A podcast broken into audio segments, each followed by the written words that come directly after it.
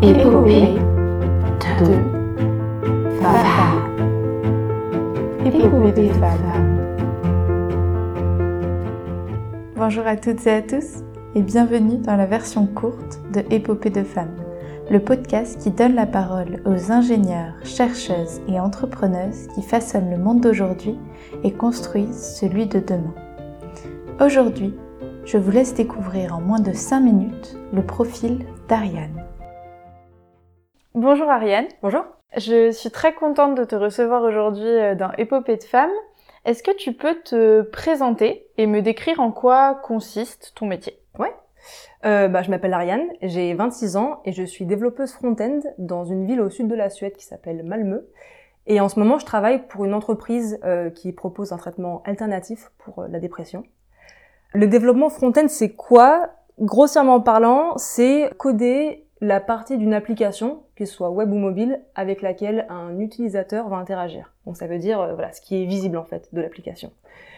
On oppose oppose souvent le front-end au développement back-end, qui pour le coup c'est un peu la partie invisible de l'iceberg. Mais en pratique, pour faire du front, il y a besoin de connaître un peu de back-end ou au moins de savoir ce qui s'y passe. Donc souvent, euh, il y a un peu des deux. Et qu'est-ce qui aujourd'hui te passionne dans ton métier? Pourquoi tu le fais et qu'est-ce qui te porte euh, dans celui-ci? Euh, alors moi j'adore ce métier pour plein de raisons. Euh, L'une d'entre elles c'est que on a un retour direct sur ce qu'on est en train de faire. Moi j'adore savoir si mon travail est bien fait ou pas. Et avec le développement en front en particulier, ce qui est génial c'est que ben, je, vais, je vais réfléchir à mon code, je vais le faire, et je vais rafraîchir mon navigateur, et j'aurai le résultat de ce que je viens de, de penser en fait. Et, et pour le coup c'est super parce que je peux savoir si ce que j'ai fait c'est optimisé, si c'est bien performant, si c'est accessible. Et ouais, bah du coup, c'est stimulant en soi, je trouve. Déjà, ça, moi, c'est un aspect qui me plaît beaucoup. Et l'autre chose que j'adore, euh, mais c'était un peu contre-intuitif, parce que j'ai toujours pensé, moi, que le développeur, ce serait euh, le mec au fond de l'open space euh, à qui personne ne parle. En fait, pas du tout. Quand on est développeur front, on parle à plein de gens. Alors déjà, aux designers, euh, que ce soit les designers, on va dire UX et UI, qui créent les maquettes d'une application, parce qu'au final, nous, on va la coder, donc il y a besoin de parler un peu avec eux pour savoir euh, si on fait les choses bien. Et aussi bah, de discuter avec tous les développeurs back-end, parce que ma partie du travail euh, va communiquer avec la leur aussi. Donc c'est très social comme métier finalement, et j'aime beaucoup. Ok, c'est hyper intéressant effectivement. Finalement, euh, je pense que c'est une vision qu'ont beaucoup de gens euh, du développeur qui est un peu toute la journée sur son ordi à parler à personne, et finalement en fait c'est un truc qui où tu as une vision d'ensemble de, de, tout ce que de tout ce qui se fait, donc c'est c'est super chouette. Mm -mm. Et pour finir, est-ce que tu aurais un conseil ou plusieurs conseils que tu aimerais donner à une jeune fille, un jeune garçon qui voudrait embrasser une carrière scientifique de développeur, de développeuse ou d'ingénieur comme la tienne? Eh ben, j'y ai réfléchi et j'ai deux conseils.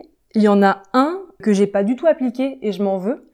C'est qu'il faut arrêter de croire que les adultes ou que les gens autour de soi savent mieux ce qu'ils vont faire de leur vie ou de leur carrière que, que soi.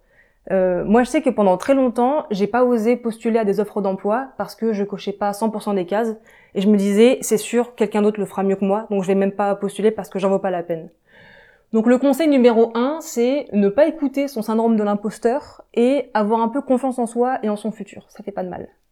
Et le deuxième conseil, que pour le coup euh, j'ai appliqué et ça m'aide beaucoup aujourd'hui, c'est dans la mesure du possible euh, bouger à l'étranger. Euh, que ce soit pour faire euh, un semestre d'études à l'étranger, des stages à l'étranger. Ne serait-ce que pour, on va dire, parler d'autres langues, c'est super intéressant, mais aussi pour tous ces apprentissages, on va dire, annexes, euh, s'intégrer dans une nouvelle, un nouvel environnement, communiquer avec des gens qu'on ne connaît pas. Enfin, c'est plein de, de soft skills hyper intéressants qu'on applique aujourd'hui en entreprise ou ailleurs. Et voilà, pour le coup, c'est mon conseil. Ok, super. Merci beaucoup, Ariane. Merci à toi.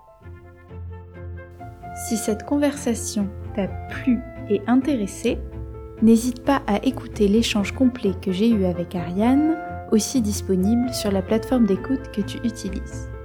Tu peux aussi t'abonner à ma chaîne sur cette plateforme et sur les réseaux sociaux pour ne louper aucun des prochains épisodes. Je finirai en remerciant la Fondation Grenoble INP et son mécène EDF pour le soutien apporté à mon projet. À bientôt dans Épopée de femmes.